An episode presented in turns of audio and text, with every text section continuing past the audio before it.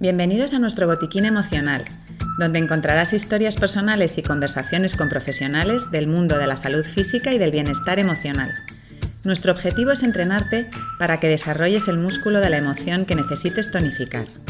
Te vamos a mostrar la importancia de incluir a un entrenador emocional en tu vida diaria. Si quieres cuidar tu mente igual que cuidas tu cuerpo, este es tu espacio.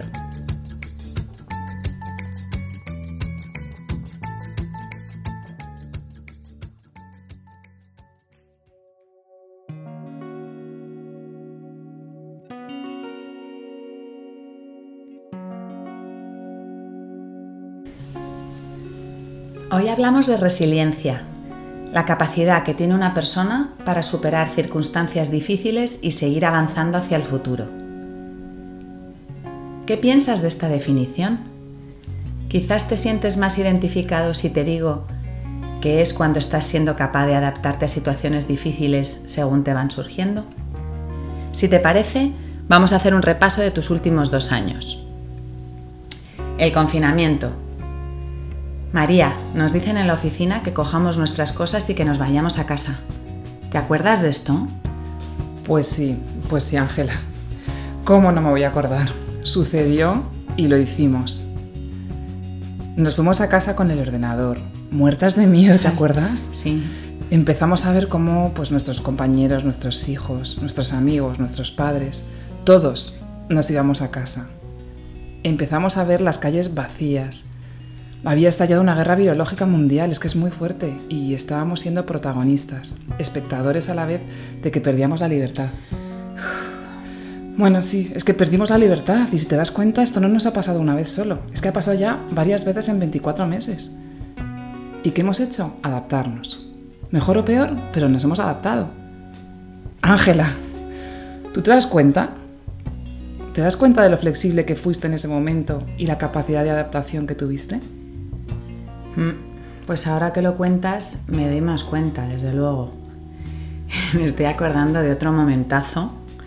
La mascarilla y el gel hidroalcohólico. Bueno, bueno. Primero, mejores amigos. Primero te dicen que no hace falta mascarilla, que este virus no es letal. Luego te dicen que sí, que sí, que sí es letal y que te compres la más gordita, que la probabilidad de contagiarte es muy alta. Recuerdo muerta de miedo yendo al súper con una o dos mascarillas que no me dejaban respirar prefería ahogarme un poco y además es que recuerdo la sensación de que no había aire a coger el bicho. Sí, sí, sí. bueno, bueno, y acuérdate lo del tema de los guantes desechables, que tratabas de tocar lo mínimo posible.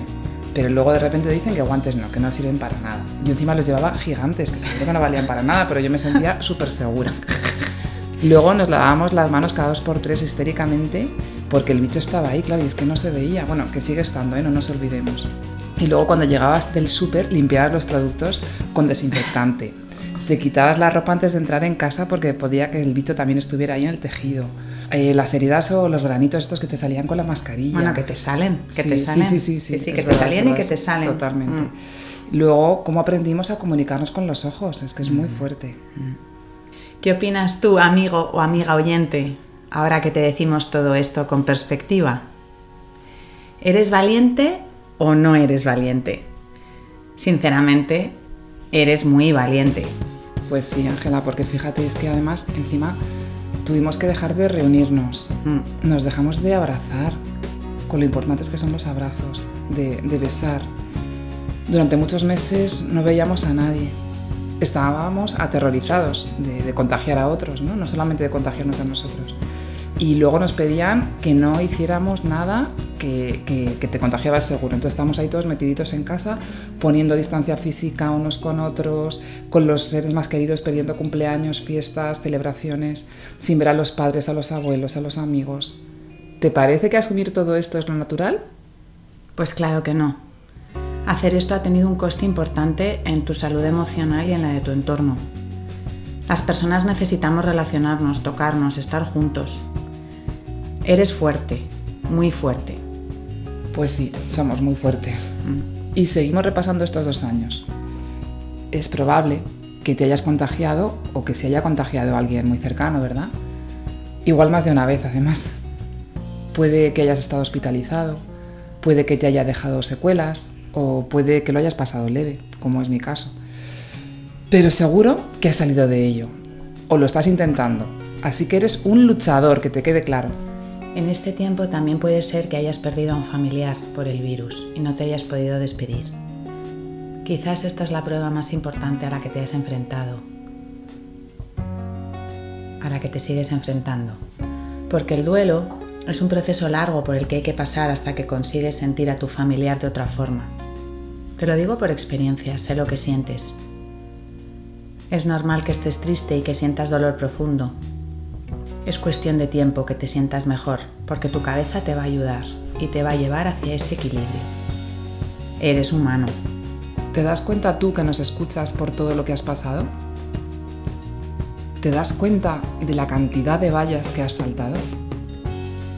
¿Te das cuenta de lo que has aprendido de estas adversidades? Eres resiliente, y pasados estos dos años, recuperándonos de todo lo anterior y avanzando hacia el futuro, nos encontramos en una etapa nueva. Fíjate, el virus pasa en 48 horas a un segundo plano. ¿Qué poder tienen los medios, no? Este es otro tema, Ángela, que nos desviamos. ya. Primero, todos contra el virus y ahora todos contra Putin.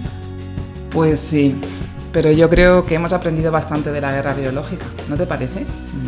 Y esta injusticia, esta barbarie, esta opresión nos ha movilizado a todos. Realmente no sabemos qué va a ocurrir, qué va a pasar.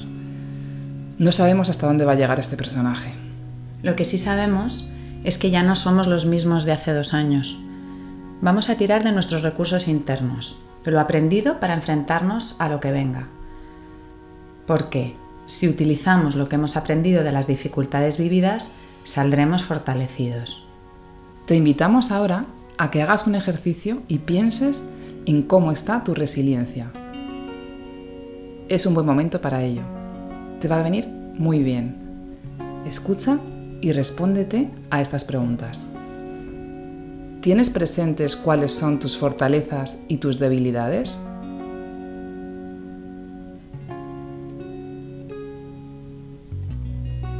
¿Estás confiando en ti en tus capacidades?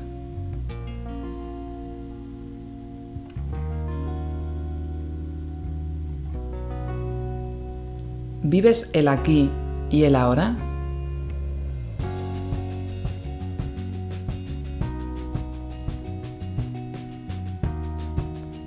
¿Controlas tus emociones?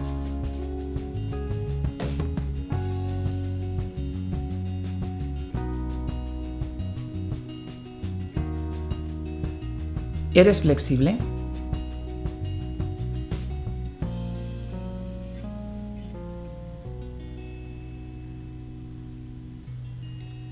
¿Eres capaz de ponerle algo de humor al drama?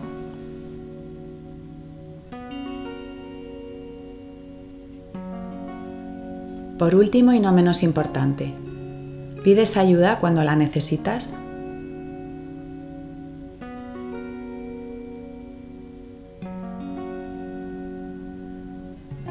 Pedir ayuda también forma parte de cuidar tu resiliencia. Después de escucharte al responder estas preguntas, ¿qué has descubierto sobre ti?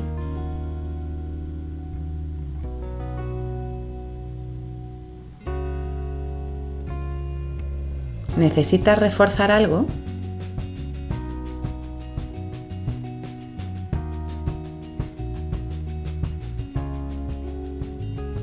Cuida tu mente igual que cuidas tu cuerpo. Somos entrenadoras de las emociones. Te ayudamos a trabajar el músculo de la emoción que necesites tonificar.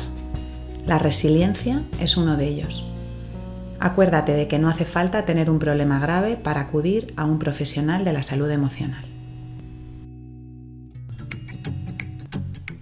Esperamos que el contenido de este botiquín te abra nuevas perspectivas. Seguimos ampliándolo con más herramientas. Para participar escribe a info@tusaludemocional.es. Estamos deseando escucharte. Recuerda que si quieres cuidar tu mente igual que cuidas tu cuerpo, este es tu espacio. Te esperamos en el siguiente podcast de nuestro botiquín emocional.